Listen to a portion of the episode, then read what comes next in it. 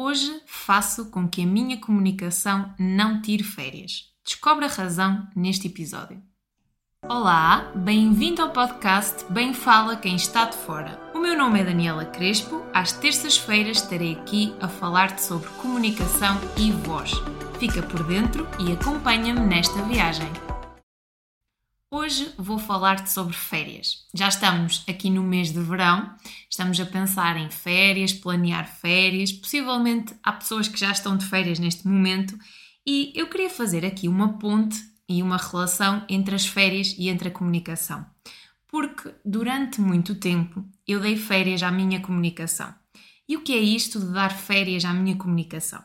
Lá atrás eu, eu queria falar, mas quando eu ia para falar, o meu coração acelerava, sentia aqui um frio na barriga e começava a falar e vinham as hesitações, fazia pausas onde não tinha de fazer e, e acabava por uh, não compreender realmente e fazer esta relação com aquilo que eu estava a pensar, aquilo que eu, que eu queria transmitir. Muitas das vezes acabava por me calar, por não expressar, e então dava férias à minha comunicação e não apostava, não investia na minha comunicação.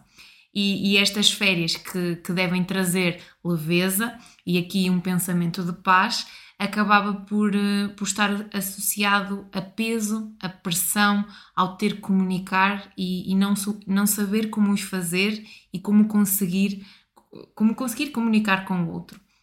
Até que eu comecei a investir na minha comunicação todos os dias. E aqui, todos os dias não é toda a hora, mas eu comecei por perceber que se eu tentasse investir na comunicação, e aqui o tentar investir não era propriamente o estar em cima de um palco a falar para muita gente, não é nada disso. Eu comecei a pensar em comunicação e em perceber o que é que poderia resultar comigo e a ir testando e a ir validando. E então aqui foi a, prim a primeira chave, foi eu começar a permitir-me experimentar, ainda que com os meus desafios e com as minhas limitações e dificuldades, eu permiti-me começar a experimentar.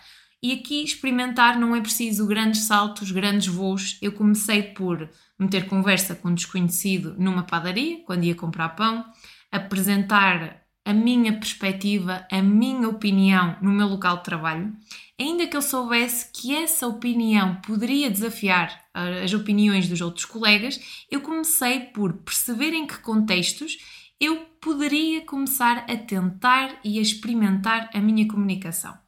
Uh, comecei também a, a, ter um papel mais ativo nas decisões que eram tomadas em casa, expressar a minha opinião, dizer aquilo que eu acreditava e aquilo que eu pretendia fazer e começar a explicar o porquê. Este foi o meu ambiente seguro, eu comecei a ir explorando e ir amplificando este ambiente para que pudesse experimentar trabalhar esta comunicação. À medida que eu fui experimentando, comecei a testar, validar e ajustar o que é que resultava para mim e perceber como é que eu poderia ajudar as outras pessoas, os meus clientes, a ultrapassar as dificuldades, as mesmas dificuldades que eu tinha. Isto passou por e ainda passa por um processo de treino, porque a comunicação é treino, é, um, é, é nós permitirmos-nos arriscar e experimentar. Hoje eu faço com que a minha comunicação não tire férias e aproveito as férias, feriados e as folgas para repensar e pensar a minha comunicação e perceber como é que eu posso ajudar o outro e como é que eu posso ajudar quem me procura.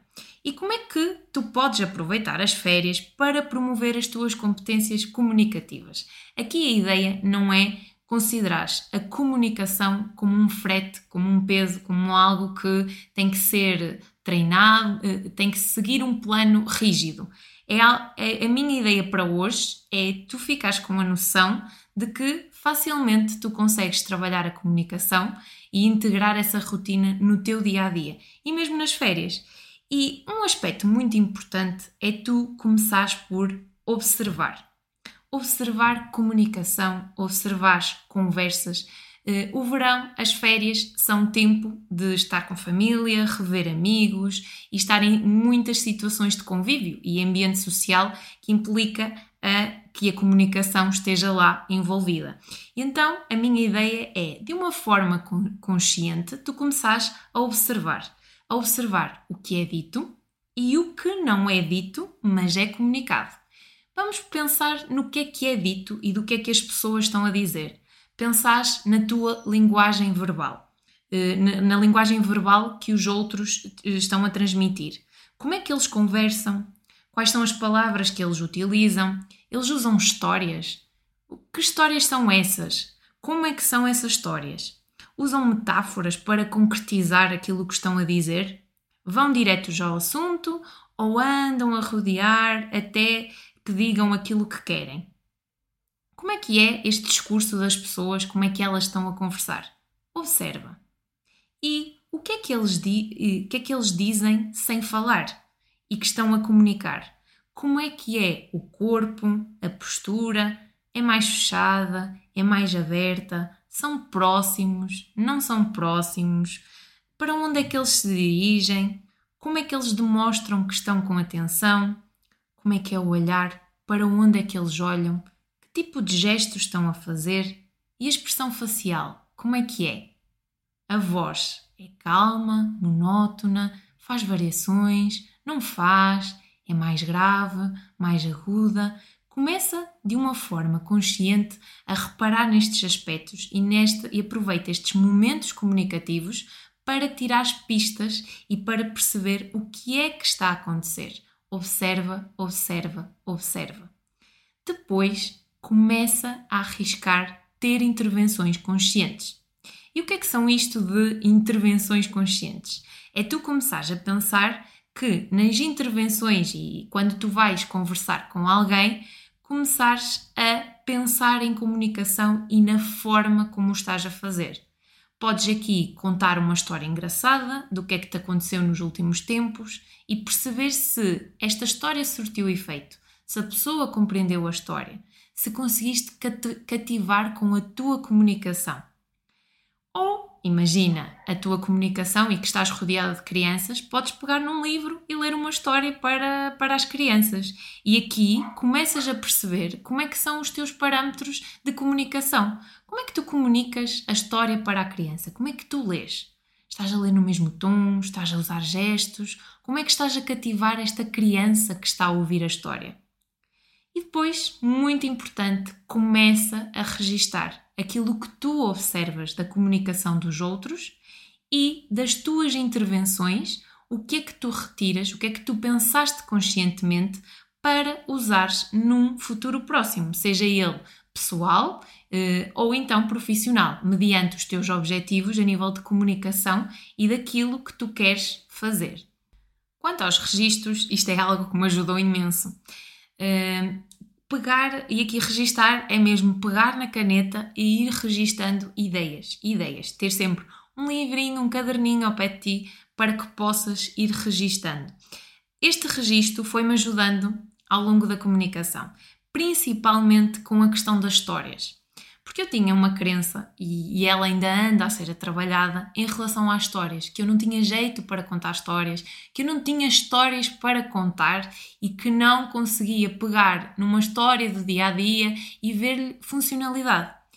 No dia que eu pensei em ter um caderno e ter um bloco onde anotava situações do que ia acontecendo no dia a dia, eu lembro-me de estar nesse dia e pensar: ok, já comprei um caderno bonito, este caderno vai-me acompanhar e aqui eu vou registar aquilo que observo, principalmente uh, ideias, tópicos que possam resultar em potenciais histórias para partilhar em, em sessões, em informações. E nesse dia eu lembro-me de chegar a casa e de estar a minha avó a ler, a ver um folheto do Lidl. E não sei se tu sabes, mas os folhetos do Lidl normalmente têm uma parte que é de uma direção uh, e do outro lado, a partir do meio para a frente, obriga-te a virar o, o, o folheto porque a direção mudou. Então eu chego a casa, está a minha avó com o folheto do Lidl, nas calmas, a ver quais são as promoções, o que é que tem o folheto, e eu comecei por observar o que é que ela estava a fazer. E ela, muito sossegada, vira uma página, vira outra. Quando eu vejo, chegou a essa parte de mudar de direção. E ela continua na mesma direção, sem virar o folheto. Vira uma vez, vira uma página, vira outra, vira outra. Nisto eu olho para ela e digo: Ó oh, vó, então não, não viras o folheto ao contrário? E ela disse: Não, eu não sei porque é que fazem isto de mudar a ordem do folheto. Não sei por que raio eles fazem isto, mas eu não vou virar o folheto ao contrário. Eles podiam fazer as coisas direitas e fazer as coisas para que as pessoas percebessem. Perante isto, este foi a minha, o meu primeiro comentário, o meu primeiro registro no meu livrinho das histórias, que mostra a minha primeira história, que foi esta da minha avó, que é que representa a sua inflexibilidade e a sua uh, e a sua característica de ter as suas próprias ideias e as suas ideias muito fixas. E fez-me pensar como eu lá atrás era tão inflexível na minha comunicação e acabava por não me permitir experimentar. E à medida que eu comecei a ser flexível, a colocar-me em zonas de desafios, é que eu comecei a ganhar, uh, a ganhar mais confiança para falar em público, a, para falar com os outros, para expressar a minha opinião e para estar aqui hoje a falar para ti e a contar-te a minha experiência. Por isso, e agora vamos terminar. A ideia é mesmo de uma forma leve, em férias, tu começares a pensar na tua comunicação de uma forma consciente. Começa por observar, depois arrisca, arrisca ter intervenções conscientes e permite-te experimentar, treinar. A comunicação é treino, nunca te esqueças. E depois começa a registar. Obrigada por me ouvires. Estamos a chegar ao fim de mais um episódio do podcast Bem Fala Quem Está de Fora. Mas antes, deixa-me dizer-te que eu quero que estejas por dentro na escolha dos conteúdos que eu gravo para ti. Envia-me as tuas ideias e sugestões para o e-mail bemfalaquemestadefora.gmail.com Obrigada por me ouvires, até ao próximo episódio.